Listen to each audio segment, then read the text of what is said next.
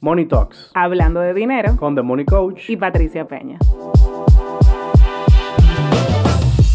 Hola, yo soy Félix Rosa, arroba The Money Coach RD. Hola, yo soy Patricia Peña, arroba Patricia Peña en Instagram. Bienvenidos a The Money Talks, Otro episodio de Hablemos de Dinero. su podcast financiero de confianza. Favorito. Ah, su podcast favorito de finanzas y su podcast también de confianza de finanzas. ¿Qué lo que, señores? Eh, traemos un tema que no- nos pidieron bastante. eh, la querida comunidad de escuchas. En las redes de The Money Coach RD solemos poner story semanal donde les pedimos preguntas, sugerencias de temas o comentarios. Eh, Entonces pedimos sugerencias de temas la semana pasada y nos dejaron bastantes sugerencias. Entonces eh, una que se repitió mucho fue inversiones, diferentes sugerencias de temas de inversiones. Y Feli dijo, no hemos hablado de inversiones per se. Qué raro. Qué Entonces, aquí estamos hablando de inversiones. Vamos a hablar de inversiones per se. Como hay tantas cosas que hablar de inversiones, yo le voy a estar haciendo preguntas a Félix para que nos hable de inversiones en general primero. Sí, va a haber como ocho episodios de inversiones. Tal vez, tal vez una vez al mes hablemos de Sí, inversiones. es, es muy probable. Vamos a ver si les gusta, si les gusta. Señores, díganos qué les gusta más, qué les gusta menos. Eh, compartan el podcast, envíenlo, mándenlo, taguenos, todo eso. Comencemos con inversiones. Mi amor, eh, tú tienes ya como dos años, tres años, como el 2019, hablando full de inversiones en redes sociales. Yo diría que, que más. Pero full, full, full, full, sí. Ujú. O sea, sí, como que, de que ya, de que hablando, Sí, constan- porque- educando constantemente sobre inversiones. Claro, desde el principio yo decía, señores, inviertan desde que cobren. O sea, está normalizado que podemos comprar, gastar, pero no sé por qué no se ha normalizado comprar una acción o abrir un certificado cada vez que cobramos. Sí, eso te va a ayudar a tú poder gastar más, incluso. Mm. Entonces, desde el día uno que yo sé de finanzas, yo hablo de invertir. Eh, Es un paso importantísimo. Y ha sido súper chulo para que hablemos así como live. Como que tú, por ejemplo, las cosas han cambiado bastante. Eh, yo he observado dos grandes cambios desde fuera, gracias a ti y a verte, ¿verdad? Eh, bueno, tres. Uno, eh, que prim- primero, esto es como yo lo veo desde fuera, ¿verdad? Que en el país se comenzó a mover más el tema de inversiones aquí. Por ejemplo, se emitieron los primeros bonos. No fue como que la cuestión esa que fuimos de... ¿De cuál era la compañía? No, tú, tú dices de las cuotas de participación del fideicomiso rica. Jesús Santísimo. Eso mismo, que Sí. whatever, ¿verdad? Pero Eso fue, el, que... el primer símil de acciones. Sí, no es lo mismo, queridos economistas y demás. Sabemos que no es lo mismo, pero para entenderlo todos... eh, Símil. Es como un símil, S-I-M-I-L. Símil. de acciones del país. Entonces, eh, los, también los puestos de bolsas eh, han hecho más publicidad, más comunicación eh, y, y eso ha movido más a invertir en RD. Entonces, por otro lado, también ha pasado el boom de las criptomonedas, lo que hizo también que tú mismo comenzara a explorar otras formas de inversiones menos conservadoras o menos como seguras y hayas aprendido más en general. Tercero, eh, que el tema de pandemia puso a la gente a invertir. Y hay muchísimo hay un tema que a mí me encanta, que después le podemos hablar, que fue la locura que se armó con la gente poniéndose a invertir en la aplicación esa, ¿cómo que se llama? Eh, Robin Hood. Y la locura también alrededor de GameStop y de el teatro AMC. Sí, o sea, se armaron muchas cosas. Sí. La- el- para el país no, no GameStop y demás, porque eso fue como ya más para la gente que está invirtiendo. Pero la locura que se armó, de que se armó pandemia y la gente comenzó a invertir, muchos gringos comenzaron a Ah, no, invertir. pero yo, yo te puedo decir el timeline, el timeline de, de todo. La, la bolsa de valores aquí existe desde el 1980, pero realmente se popularizó eh, luego de, de Van Inter, podemos decir. O sea, 2000, 2005, 2006 fue que realmente se empezó a popularizar. Es el, el timeline dominicano. Y las cuotas de participación del fideicomiso Rica fue 2000, yo creo que fueron finales del 2019, si no me equivoco. Sí, por ahí, sí, porque recuerdo que bajó un poco con la pandemia las cuotas. Eso en RD. Eh, en Estados Unidos, o sea, Bitcoin se, creó desde el 2008 por la crisis hipotecaria que hubo. O sea, buscaron una manera de tener un método de pago que no esté centralizado, que ningún banco central lo gobierne, que ningún país, ninguna empresa. Y dijeron, ok, 21 millones de Bitcoin y listo. Y Satoshi, todavía no se sabe quién es Satoshi, o sea, él lo hizo anónimo y se desapareció. La gente no sabe ni siquiera si está vivo o está muerto. Guay. Eh, y fue por la crisis que hubo en Estados Unidos donde mucha gente perdió dinero. O sea, importante como, cómo se creó y, y cómo fue. Y entonces, finales del 2019 también, se empieza a popularizar que los brokers, otro símil, broker es como un símil de un puesto de bolsa, pero fuera del país, donde tú mismo puedes poner tu postura de compra o de venta de instrumentos de inversión. Empezaron a popularizar, eh, empezando por Robinhood, que no se cobrara comisión por la compra o la venta de acciones. Antes te cobraban 5 dólares o 10 dólares cada vez que tú comprabas o vendías. Tú podías comprar una acción o mil o diez mil y te iban a cobrar eso. Entonces por eso quizá mucha gente como que se invertía, invertía en serio, pero no invertía como jugando. No dije una acción, dos acciones. Y entonces cuando Robinhood hizo eso, buscando democratizar las inversiones, entonces vino ese boom de, ok, mucha gente entró a invertir y ahí se armó como una tormenta perfecta. Pero un boom. Un boom, no, porque se armó una tormenta perfecta. Tú tienes el boom de cero comisión. Entonces, muchos brokers dijeron lo mismo, cero comisión. Entonces, fuera de eso, tú tienes que arrancar la pandemia. Y hay muchísima gente en su casa aburrida, que no tiene nada que hacer, que ahorita perdió su ingreso fijo y dice, ¿y qué yo voy a hacer ahora? y, tengo mucho tiempo, no estoy yendo a la empresa. Tienes otros que siguieron con su ingreso, pero ahora están gastando menos porque no están saliendo de su casa y duran quizás dos o tres horas en Zoom, pero luego también tienen tiempo. Y encima de, para terminar la tormenta perfecta, tenemos los cheques de estímulo. Llegaron tres, cuatro cheques de estímulo, dinero llegando gratis. La gente dice, ya, yo voy a, meter estos cuartos en, en inversión porque puedo ganar muchísimo dinero. Muchísimo dinero.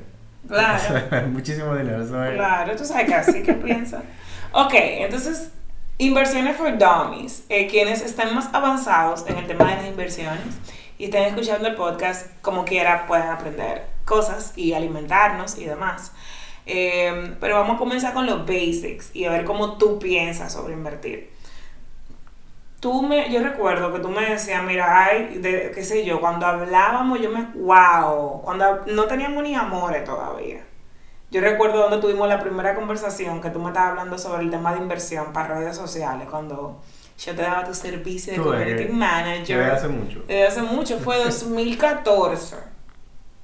2013, 2014. Servicio de community. Tu servicio de community manager. Todavía no, estaba, no te daba el servicio completo. El scoop de trabajo agrandado. pero de community manager. Y yo me acuerdo que estaba en la cocina de la oficina de Carlotti, donde yo trabajaba. Y estábamos hablando sobre. Tú me decías los tipos de inversiones que había: inversión en papel, inversión en no sé qué.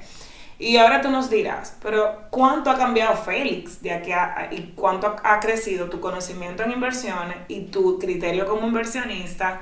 Y tú te has vuelto más atrevido, te has vuelto más abierto. Yo te he visto volverte como más atrevido, volverte más abierto con el tema de la inversión y evidentemente también seguirte preparando. Y hoy en día yo sé que tú manejas mucho el tema de inversión en general tradicional, el tema de inversión en RD tú hiciste lo que yo entiendo que es verdaderamente el primer curso de inversiones digital sobre la Bolsa de Valores Dominicana del país.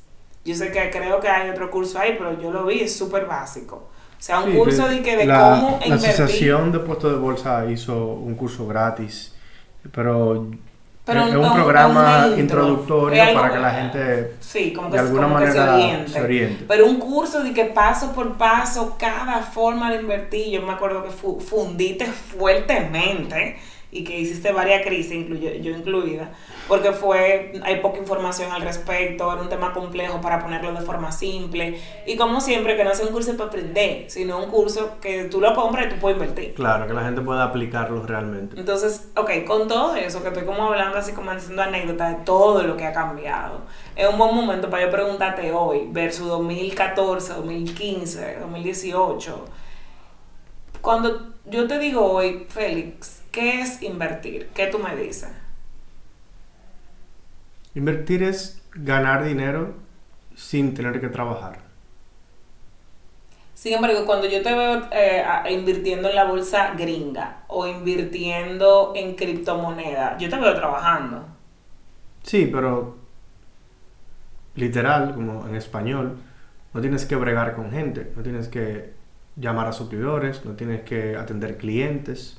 Eh, no tienes... Y no ganas necesariamente por las horas que trabajas. Si tú estás manejando mucho dinero, tú puedes ganar mucho dinero en 30 minutos. Y si el mercado está bueno y, te dio una buena postura y, y, tú leíste bien las probabilidades y estaban a tu favor, tú te puedes ganar un dineral en, un par de horas. Ok.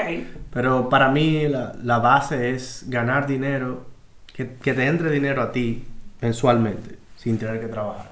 Ok, ok, lo veo súper. Entonces, em, y, también las que yo hago ah, necesitan atención. O sea, tú puedes hacer un tipo de inversión que sea más pasiva, que igual sea en la bolsa de valores americana o incluso en cripto, y puede ser bastante desatendido. Y tú quizá no vas a ganar dinero mensualmente, pero tú puedes revisar una vez al año y igual estás ganando. Genial. Entonces, si yo nunca he invertido, ¿cuál pudiese ser mi primera forma de yo comenzar a invertir? Instrumentos de corto plazo en la Bolsa de Valores Dominicana. Tell me about it. Eso es como si fuera un certificado, pero te pagan una tasa un poco mejor, donde los puestos de bolsa pueden comprar posturas de más tiempo, instrumentos de más tiempo. Eh, vamos a decir un título de Hacienda, que es como si fuera invertir en el país a 10 años. Pero quizá tú como inversionista, por primera vez, tú no quieres invertir a 10 años. Tú dices, no, es que eso es mucho tiempo. Entonces cuando salen estos títulos, los puestos de bolsa que normalmente tienen mucha liquidez, tienen mucho dinero, el trabajo de ellos es invertir. O sea que ellos sí van a decir, claro, te voy a comprar tantos millones. Entonces llega Patricia al puesto de bolsa y le dice, mira, yo quiero invertir pero yo quiero invertir 50 mil pesos a tres meses. Ok. Y entonces el puesto de bolsa te dice, claro, yo tengo un instrumento de inversión a corto plazo. Ok. Un instrumento de inversión es un, un como... Todo un instrumento de inversión, el mundo de inversión. Ok, dame tres ejemplos. lo que pasa es que yo le digo así porque tiene como ocho nombres. Sí, sí, pero dame un instrumento, ¿eh? Un certificado. Un sell and back. Un sell and back. Eso sería. Eso quiere decir, te lo vendo y te lo compro para atrás. ¿Qué es, por ejemplo, un certificado es un instrumento de inversión? ¿Un apartamento un instrumento de inversión? Sí, sí, sí. Lo que pasa es que el certificado es un instrumento de inversión en la banca. Ok. Pero si yo, ese mismo instrumento, fuera en una empresa que yo estoy invirtiendo, es un bono corporativo. Ok. Es decir, que en cada vaina hay un nombre diferente para la misma cuestión a veces sí. Pero para que entendamos, porque yo sé que en este episodio tú vas a utilizar el término instrumento de inversión varias veces. Yo lo que quiero es que todo entendamos. Independientemente de que yo sé que tiene mucho nombre dependiendo de dónde esté la cuestión, un instrumento de inversión es a través de lo cual yo voy a invertir, donde yo voy a poner mi dinero, sea un certificado, sea un bono, sea una acción. Claro. ¿Un instrumento de inversión puede ser un apartamento? Sí, si tú lo estás rentando y estás utilizando la renta como los ingresos, sí. ¿Sabes que aquí la gente, ah, como que culturalmente, yo creo, que la gente piensa mucho en invertir como, como comprar un apartamento y venderlo o ponerlo a alquilar? Ah, Esas son dos maneras de tú ganar dinero. Eh, hay una que es ganar dinero por renta fija, que es cuando tú lo pones a alquilar. Sí, igual es una inversión. Okay. O sea, todo lo que te ayude a ganar dinero. Un negocio puede ser una inversión. Lo que pasa es que la gente lo llama negocio porque tiene que estar ahí trabajando. Pero si al final, si tú logras crecer mucho el negocio y poner un gerente general y manejarlo con junta directiva solamente, Sí, lo que pasa es que eso toma años. Muchísimo Posiblemente tiempo. tú puedas lograr eso al final de tu vida. O sea, entonces, Exacto. Entonces, para hablar de inversión, no negocio o trabajo como colaborador o trabajo independiente, donde uno sí está intercambiando su tiempo, 8 horas al día, 12 horas al día por dinero, decimos cuáles son las. Tú, tú me estás diciendo, mira, una forma que tú puedes comenzar es con eh, in- inversiones a corto plazo. Sí. Lo estoy poniendo súper llano. Sí, lo- que pasa es que cuando ellos vayan a a un puesto de bolsa le van a preguntar, pero ¿cuál tú quieres? Ok. Entonces tiene muchos nombres. O sea, cada puesto de bolsa le pone un nombre diferente eh, como para brandearlo, el, producto. Ok. Pero en, en resumen es o un repo, que es un repurchase agreement, y el nombre que a mí me gusta, que identifica igual el repo, es SBB, Sell and Buy Back. Ok. Es un repurchase agreement porque te lo vendo y te lo compro para atrás. Ok. Entonces eso es como si fuera un certificado que puede tener debajo o un título de Hacienda, que es como si fuera un certificado que emitió el país, o puede tener debajo eh, una nota del Banco Central, que es como si fuera un certificado, pero que emitió el Banco Central. Ok. ¿Cuáles son los tipos de inversiones? ¿En qué categoría? Porque puede haber de todo ahí. Yo soy una persona y te digo, Feli, tengo 100 mil pesos o un millón de pesos. ¿Cómo lo invierto? Ok, ¿Cuáles opciones tú me das? Ya, ya yo te entiendo por qué van a hacer muchos capítulos, que el tema Claro, es claro. muy Y vamos, hoy es keep it simple. Mira, ya, ya, déjame ponértelo lo más sencillo posible. Las inversiones son como una escalera. Ok. Eh, lo ideal sería que tú vayas subiendo la escalera desde el instrumento menos riesgoso hasta el más riesgoso. Yo creo que Ok, that's y ahí nice. yo te puedo explicar diferentes instrumentos de inversión. Ok. Entonces, el primer escalón es el certificado. Es lo que todos conocemos. Estás invirtiendo en la banca. Tú no necesitas una cuenta especial como la cuenta de corretaje para tu invertir. Todos conocemos quizá la narrativa de los certificados. Es como bien, bien fácil. Es como el primer nivel. Y el segundo nivel ya sí sería instrumentos de inversión en los puestos de bolsa. Y ahí puede haber bonos, puede haber títulos, puede haber cuotas de participación de un fideicomiso, puede haber acciones. Y ese sería como el nivel 2. Pero para concentrarnos en renta fija, yo te diría sell and buy back, de nuevo, corto plazo, que no pasa de un año, o bonos corporativos. Y esas tres, for, esas tres cosas, donde yo voy y yo digo, yo quiero una cosa de esa. Si es certificado, si es certificado, tú vas a un banco. Si es eh, un instrumento de un puesto de bolsa, tú vas a un puesto de bolsa. Ok, O y un instrumento del mercado de valores. entonces yo digo, mira, Feli, tengo 100 mil pesos o tengo un millón de pesos y tú me haces, me recomiendas esas tres cosas porque no son las son de las inversiones menos riesgosas. ¿Cuánto me deja eso? Si yo elijo uno de esos y tengo 100 mil pesos en un año, ¿cuánto yo me, me pueden dejar esos 100 mil pesos? Que yo no tengo que hacer nada, no tengo que dar un golpe ni de barriga. Eso va a depender de las tasas. Ahora mismo las tasas están pagando un 7 y pico. O sea que los 100 mil pesos te dejarían 7 mil pesos en un año. Y un millón, 70 mil. perfecto, sin yo hacer nada. Exacto. Y puede ser pagadero mensual o puede ser pagadero trimestral, dependiendo del instrumento. Hasta semestral puede ser. Entonces, te dije paso 1 y paso 2 de, de la escalera. Si quieres saber cuáles son los otros pasos, me dejas saber. Ok, paso uno, ya tengo una de esas dos cosas que son súper fácil porque otra persona lo va a hacer por mí. Yo voy a un puesto de bolsa o dónde, O al banco. o al banco y ya yo pongo ese dinero ahí y me olvido. ¿Hay algún tiempo? Diga, ay, sí, Feli, pero ¿en cuánto tiempo yo debería dejarlo ahí? Porque yo creo que es una pregunta que te hacen mucho. Es que eso va a depender de ti. Los instrumentos de corto plazo permiten que tú elijas tiempo de desde 30 hasta más de un año. Pero en el mercado de valores solamente hasta un año. Ok. Entonces tú puedes elegir 30 días, 60 días. Entonces lo 90 puse a un días. año, me gané 7 mil o 70 mil pesos y luego puedo elegir volver a hacerlo y me van a decir, bueno, la tasa ahora mismo es Sí, tú puedes reinvertirlo. Ok. Entonces, Y la tasa, se van a decir así mismo, la tasa ahora mismo es esta. yo digo, ok, Feli, ahorre- ahora tengo 100 mil más o quiero coger, eh, o quiero tomar ese mismo dinero y meterlo en algo que me deje más dinero. Eh, ahora vamos al escalón 2. Ahí tú vas subiendo la escalera. No, el escalón 2 es mercado de valores. Dale, vámonos con el escalón 2. No, ya yo te lo expliqué.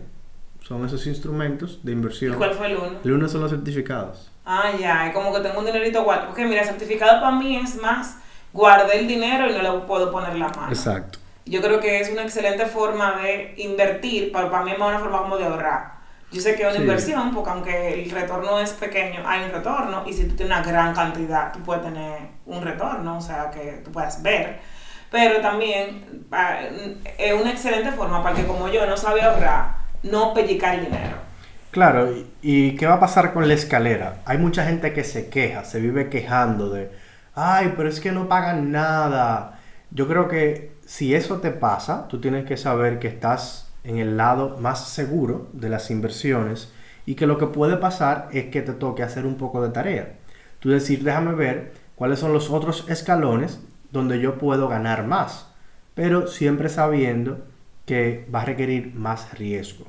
Entonces, el, el paso 3 lo hablamos ahora, pero yo diría que ahora lo que te toca es hacer un perfil de inversionista para tú ver cuál es tu perfil de riesgo y con qué riesgo te sientes cómodo.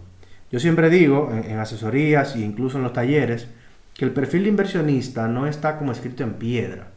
Cuando tú me conociste yo era conservador. Yo era conservador, yo decía, esa tasa de un 14%, instrumento de renta fija en República Dominicana, yo me quedo con esa tasa.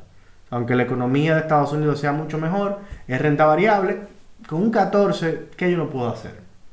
Pero luego cuando empezó a bajar la tasa, yo tuve que ir cambiando de perfil. Entonces no crea que si lo haces hoy vas a ser conservador para siempre. Ahorita te entra una olla del carajo y tú dices, no, yo, yo debo de cambiar agresivo, obligado, porque si no, ¿cómo como? Entonces es eso. Entonces, ok, hemos visto, ya vimos que el paso uno y el más conservador es el certificado, Certificado. y que te parece muy, muy poco, yo ah, digo, es una excelente forma de ahorrar si tú eventualmente le pones la mano al dinero por un viaje, por una emergencia, porque te quedaste sin salario, etc. Paso dos, el escalón, le estamos diciendo escalón. O paso. O, Ok, eh, eh, escalón, es Escalón, escalón. porque es una escalera.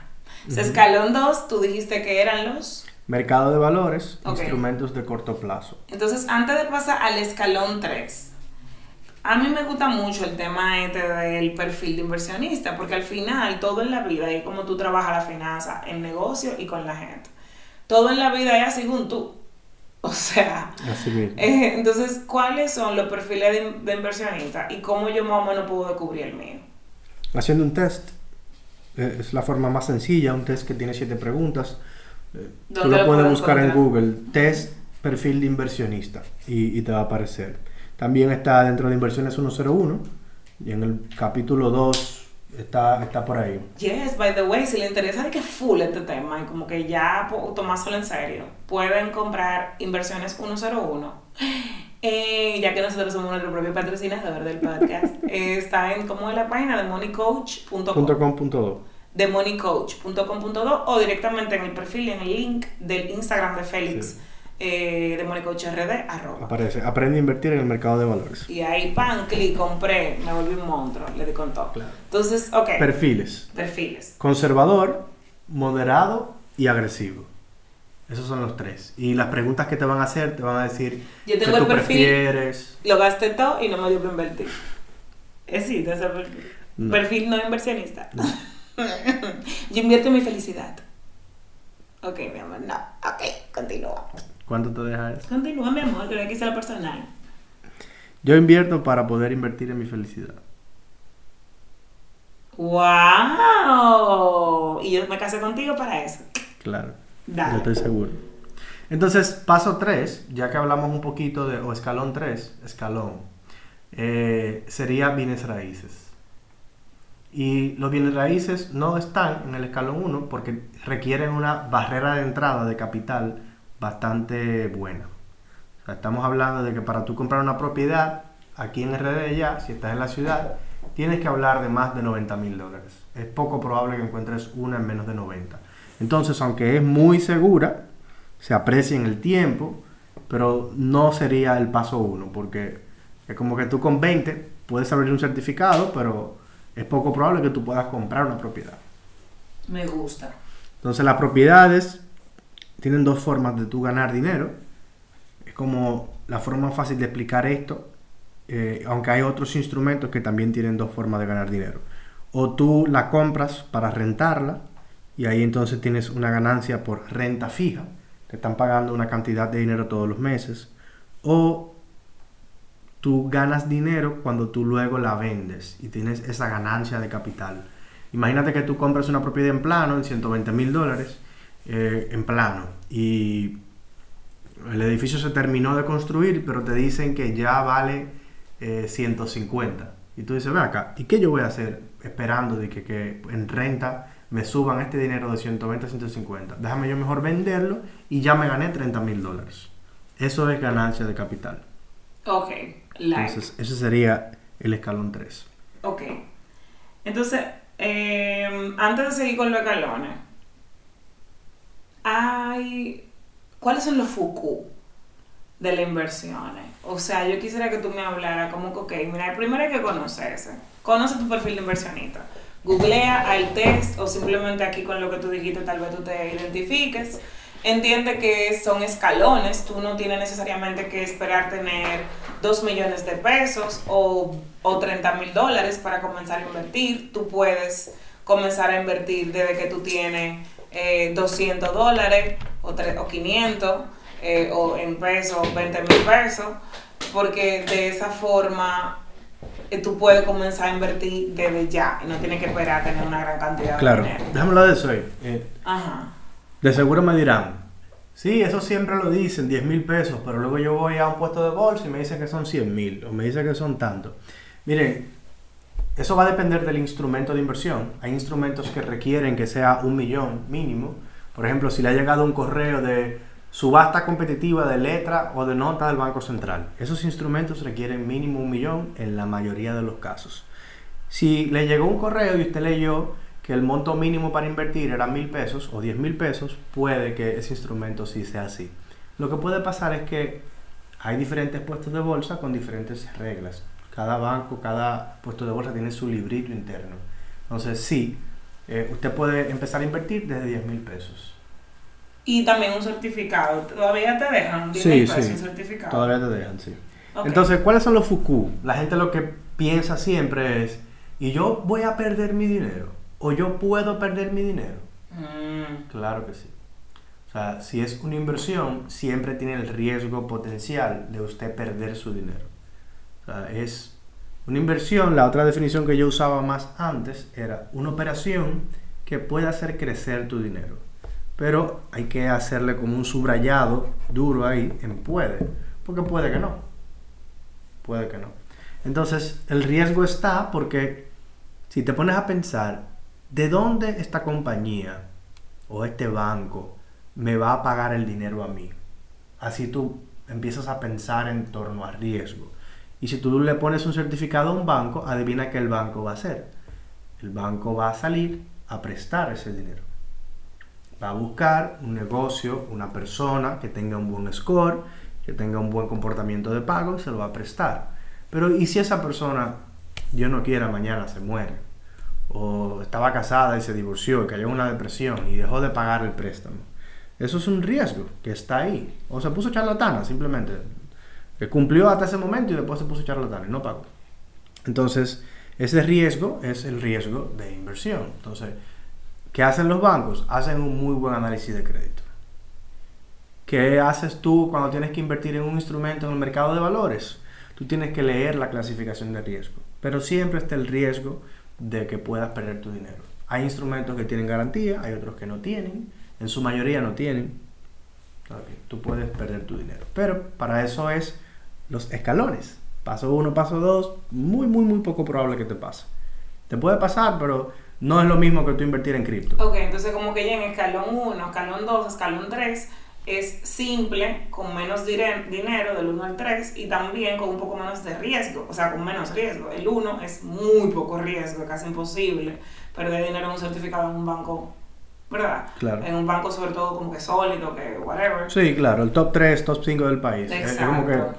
Imposible casi. Y pero ya en- mientras más vamos, vamos eh, subiendo escalones, pues subimos qué tanto podemos ganar, pero también subimos eh, El nivel de complejidad. el nivel de complejidad y la posibilidad de perder. Eh, es más el- el, nivel de complejidad y todavía en el escalón 4 no sube tanto la posibilidad de perder. Ok. Porque la 4 es fondos de inversión. Bueno, Ese sería el, el escalón 4. Ok. Entonces, los fondos de inversión, tú tienes fondos que son muy, muy, muy seguros. ¿Tú sabes qué es el que a mí más me interesa invertir? Como yo sé que tenemos inversiones como familia, pero yo cuando quiero decidir que, ok, quiero, este es mi año de comenzar a ahorrar sola para aprender a ahorrar. Y no solamente darte el dinero y que de ahí tú ahorres lo de la casa, sino como que yo quiero aprender a ahorrar yo. Como el meme. Como el, yo. señor, este tipo, este tipo es un fresco. Eh, haría el joke, pero es muy visual, tienen que ir a los stories. tiene que ir a la story. De Money Coach RD. Pero ya, ya, ya no va a estar. Fue muy terrible. Yo- lo vamos a subir de nuevo ese día para que lo puedan ver. Gracias. Pero me da mucha risa. Y es muy, muy, es muy Todo, todo el mundo se curó en, en DM. Entonces, este año yo quiero comenzar a ahorrar. Vamos a ver. Vamos así, vamos a darles. Vamos a darle con todo. A partir de mi cumple. No puedo ah, en junio, porque estamos en recuperación full nosotros. Entonces, ok, el año que viene yo quiero hacer mi primera inversión sola. Es para los, es, es nuestro patrimonio familiar, pero yo quiero hacerlo yo. Y a mí me gusta mucho el escalón 4. ¿Pero por qué? Yo te da curioso ahora. Porque tú una vez me explicaste que como que tú agarras un área y tú dices, bueno, por ejemplo, una industria. Ya. Y entonces hay, hay, hay como un paquete donde hay varias Sí, como fue- empresas. Fue que te hablé de los E ETFs. Ajá. Y a mí me gustó mucho, ve algo que a mí me gusta mucho la combinación, como que me gusta mucho lo halfway. Como que es seguro, se parece mucho a un certificado, es fácil, yo no tengo que hacer nada, yo no tengo que saber de como tú que te pone a hacer cripto o que te pone a hacer day trading y que te pone a inventar, sino que yo solamente, yo, yo te lo doy, te busco el dinero, te lo doy a alguien, espero un tiempo. Y es seguro y, y, y al mismo tiempo como que hay varias, varias empresas, por ejemplo, en un mismo grupo. Sí, claro. Y eso puede hacer como que tendrían que quebrar todita o irle muy mal a todita para yo perder. Claro. Y me gusta como ese güey. Mira qué cosa. Mira dónde yo lo pongo. Y yo lo pongo así porque estamos en RD. Porque ¿qué pasa con los fondos en RD? Que no lo explican tan bien. O sea, eso que tú dices es una de las bondades de los fondos de inversión. Tú estás diversificada. Claro que sí. Eh, es muy fácil entrar. Pero no explican que son de renta variable. Eso quiere decir que este mes te pueden pagar una tasa de retorno y el mes que viene te pueden pagar otra tasa totalmente diferente.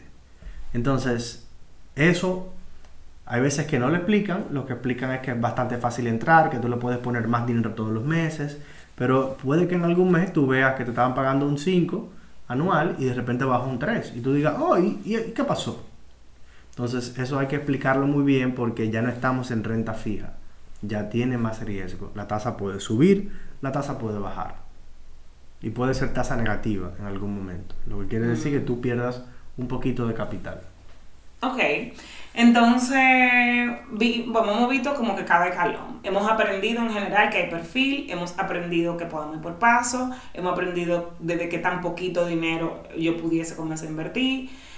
Vamos a hablar ahora sobre incluso gente que hemos conocido, incluso conocimos un amigo eh, los otros días, que su abuelo le comenzó, a me encantó la historia, como que su abuelo tenía una gran posición en una empresa muy grande estadounidense, entonces evidentemente yo manejaba mucho dinero y mucha información, que a veces uno no, una isla tan pequeña, hace que 30 años no había ni siquiera como invertir mucho aquí, yo creo, right? Certificados. Ya.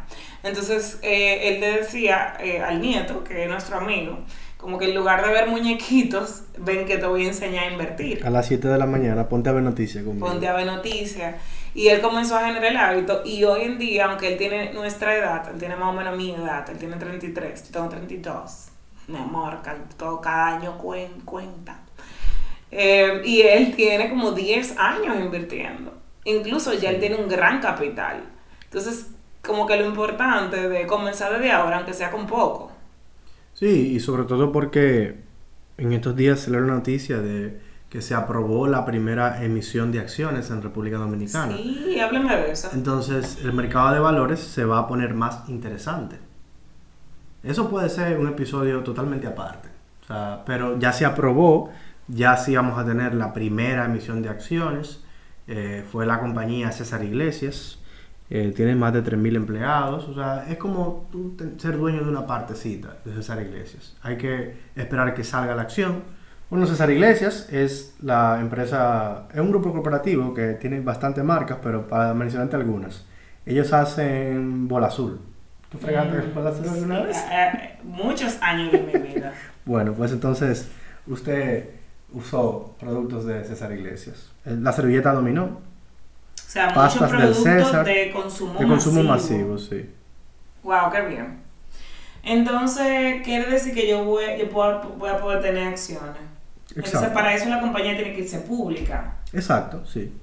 Sí, claro. O sea, pronto usted podrá entrar en la página de César Iglesias y ver el estado financiero, por ejemplo. Yo estoy súper curioso, de hecho quiero que hagamos otro episodio hablando de eso, de eh, si la bolsa de valores va a sacar una aplicación para que sea más fácil ver la data, o sea, ver ¿Cómo los funciona estados. en Estados Unidos? Y cuéntame un poco, muy básico, o sea, ¿cómo es el tema de todo el, el mundo de inversiones en Estados Unidos? El tema de acciones, de que cualquier persona puede invertir, que puede invertir incluso con su, eh, como 401k, ¿cómo que se llama? Sí, el, el símil de los fondos de pensión de aquí. Es el instrumento de allá, 401k. Mira, lo que pasa es que allá es parte de la cultura. O sea, mira cómo este compañero, este amigo que está hablando, su abuelo le dijo desde el principio. Entonces tú tienes un 401k que desde que tú empiezas a trabajar, eh, ese 401k, los aportes que se hacen se invierten en el mercado de valores. O sea que, aunque tú no estés invirtiendo tú, parte de tu fondo de pensión está invertido en acciones. Aquí eso, eso no pasa. Aquí sí se invierte en los fondos de pensión, pero no en acciones. Se invierten en instrumentos eh, del mercado de valores de aquí. Ahora ya es bien probable que sí se pueda. Entonces, la forma en la que se invierte allá afuera, en su mayoría es renta variable, en su mayoría son acciones. De hecho, un portafolio típico en Estados Unidos es un 80% de acciones y un 20% de bonds, que son los bonos, que es lo que más se parece a un certificado. Entonces, así es allá. ¿Cuál es la diferencia entonces en el mercado de valores dominicano y estadounidense? Que la mayoría de aquí es renta fija. Tú tienes los fondos de inversión y tienes la... Y bueno, que apenas ahora van a haber bonos. Va a haber... No, acciones. Acciones, perdón. Acciones. Ok. Entonces, aquí en su mayoría es renta fija. Entonces, eso, eso es una gran diferencia ahí. Ok, muy bien. Entonces, eh, ¿qué más yo debería de saber sobre finanzas? Ya para finalizar el episodio. Y bueno, tenemos algunas preguntitas por aquí que podemos Tú responder. dices de inversiones, Ajá, que yo dije. finanzas. Para yo saber sobre Ya, inversión. ya ustedes saben. Bueno, para no dejarles ideas por la mitad, el escalón 5 y el escalón 6. Ok. El 5 es renta variable, pero en Estados Unidos. Usted puede invertir en acciones de Estados Unidos desde República Dominicana, Mm, siendo dominicano. siendo dominicano. Bueno, tú Sí. lo haces, pero como tú eres tan Sí, truquero. claro. Eh, se puede, o sea, y el escalón 6 sería ya cripto, sería lo más riesgoso. Usted también Novedoso. puede invertir en cripto desde aquí y novedoso también. Eh, es bastante fácil. Entonces, esos son los dos últimos escalones y el otro episodio que yo quiero como grabar es ver qué va a ser la bolsa de valores y va a haber una aplicación donde se podrán ver noticias porque todo lo que es acciones y renta variable está afectado por información, por hechos relevantes, por noticias, cuando una compañía compra otra, eh, cuando una compañía saca un producto nuevo, cómo le fue al final de un quarter, o sea, todo eso afecta. Entonces, si tú no tienes esa información, o sea, ¿cómo tú sabes qué puede provocar que una acción baje, suba o cambie su precio, cambie su, su valor? Entonces, eso, y yo creo que lo último que la gente debería de saber es que las inversiones son inmensas, eso es como un buffet de comida internacional, o sea, tú tienes comida japonesa, comida china, comida dominicana, comida italiana, comida española, eh, comida argentina, comida americana. O sea, tú no tienes que servirte de todo al mismo tiempo. De hecho, tú puedes decir, yo hoy solamente voy a comer comida dominicana. Con las inversiones pasa igual. Tú puedes elegir un pedacito y tú decir, déjame yo volverme un pro en este pedacito. Y yo voy a aprender esto. Y cuando tú te canses de eso, pues ya, aprende otra cosa. Por eso no te quejes si tú dices, ay, que los certificados están pagando muy poco, un 3%. Apréndetelo y ya muévete. O sea, qué bueno que están pagando poco. Ábrete un poquito más de riesgo. Diviértete un poquito más. Entonces, eso les quería decir, que son como si fuera hasta un juego donde tú decides qué parte tú vas a aprender y a dominar. A mí me gustaría, a mis 40, por ejemplo, decir, ah, yo soy empresaria como ahora que tengo mi propio negocio, pago impuestos, pago TCS, nómina y, y tengo deseos de seguir logrando que no seguir intercambiando tiempo por dinero, ah, es decir, poder tener servicios y productos que puedan venderse sin yo tener que darlo yo, que es la diferencia a veces uno es freelancer. Em, y equipo y, seguir delegando y demás. Y, y soy inversionista, como puedo decir que te, ¿sabes? Tenemos, pero yo quiero empoderarme yo, o sea, como que hacer algunas cosas yo, o ganamos un dinero extra. Yo te tengo que sacar una cuenta a ti, para, para, que tú lo puedas ver, porque tú eres muy visual, si tú no lo ves, no, no, existe. no pasa nada. Entonces, antes te, te mandábamos un cheque, pero te lo comiste, esas inversiones, entonces ya no te llega el, cheque. De sí, yo tenía una inversión de 300 mil pesos. Como 3 mil pesos al mes. Sí, qué cool. Ay, quiero volver a eso. Ok. Yo puedo hacerlo con el escalón cuadro. Sí, claro, claro. Y ahí tú lo vas a poder ver si, si entras a la página. ¿Y que yo necesito para, invertir fuera? Una cuenta. Una cuenta en, un broker.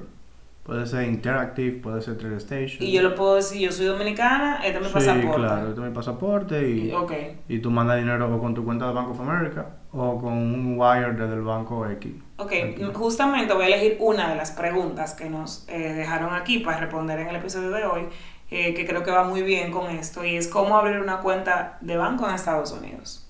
Yo sé que no hay una forma, pero hay recomendaciones claro. que tú eh, por favor, busque un slide para que tengan la información completa, o sea, hay algo de aquí que, que no se los pude decir, pero la verdad, la verdad. Un slide, un carrusel que está en Instagram, en, la cuenta de Money Coach Sí. La verdad, la verdad, es una lotería abrir una cuenta en Estados Unidos. O sea, si usted está allá, un viaje de vacaciones, puede hacer el esfuerzo de, ir a dos o a tres bancos. ¿Por qué digo que es una lotería? Eh, a mí me la rechazaron en Chase y me la aprobaron en Wells Fargo y en Bank of America. A otro amigo mío se la rechazaron en Bank of America y en Wells Fargo y se la abrieron en Chase. Entonces, es una lotería porque si el personal de servicio al cliente que te va a atender no sabe si se puede o no se puede. O si esa sucursal cambió las políticas recientemente, es probable que vayas en balde. Entonces, ¿qué tienes que hacer? Eh, si estás de viaje o si tienes presupuesto para armar un viaje para eso, yo te recomiendo que tú llames primero a varias sucursales y tú digas, quiero hacer una cita para esto. Y tú preguntes qué, qué tienes que llevar. Y como te van a pedir... Lo intentes. Claro, y que lo intentes. Te van a pedir eh, dos formas de identificación con foto. Eh, lleva varias, lleva cuatro. O sea, estamos hablando de cédula, licencia, pasaporte, y visa. Ahí hay cuatro ya. Perfecto. Entonces te van a pedir fuente de ingreso, prueba de ingreso, eh, un primer depósito. Toma en cuenta qué tipo de cuenta elegir, porque hay cuentas que tienen un balance mínimo de 1.500 dólares y si no, entonces te cobran entre 10 y 20 dólares por tener menos de balance mínimo. Eh, y la verdad es por qué quieres abrir una cuenta, eso sería lo primero. O sea, tú quieres que invertir para ti sea más fácil y no tener que hacer un wire transfer cada vez que vas a invertir fuera, sino conectar tu cuenta de banco de Estados Unidos. Eso puede ser una razón. O porque quilloso como yo, quiero tener un chin de dólares fuera. Entonces, y habla la verdad. Di, yo soy dominicano, eh, a veces te piden una dirección a Estados Unidos. O sea, si tú tienes una tía que tú le tienes mucha confianza y tú puedes dar la dirección de tu tía, perfecto. Hay bancos que te van a decir, tráeme la factura de ese sitio que tú me acabas de decir. Y ya ahí se te complica el juego porque tú, tú le puedes llevar una factura eléctrica pero no guarda tu nombre. Exacto. Entonces, Um, to wrap it up, eh, cuéntenos si nos gusta, el, si, si, nos gusta, oye, si les gusta el tema de inversiones, eh, pasen por los stories de Money Coach RD eh, y dejen por ahí, estén atentos que una vez a la semana, suele ser los viernes, el lunes, nosotros subimos recomendaciones para que ustedes nos den recomendaciones de temas compártanlo en sus stories, eh, y nada, darnos feedbacks para seguir aprendiendo lo que más les gusta que les llevemos, porque esto, la idea es que ustedes puedan de una forma entretenida y como tener esta conversación sobre dinero en su vida. ¿Verdad? Dos amigos con quienes hablar de dinero. Gracias, mi amor, por enseñarnos de inversiones. Vamos a seguir con este tema y nos escuchamos próximamente, el próximo martes, en un nuevo episodio de Money Talks. Chao. Thank you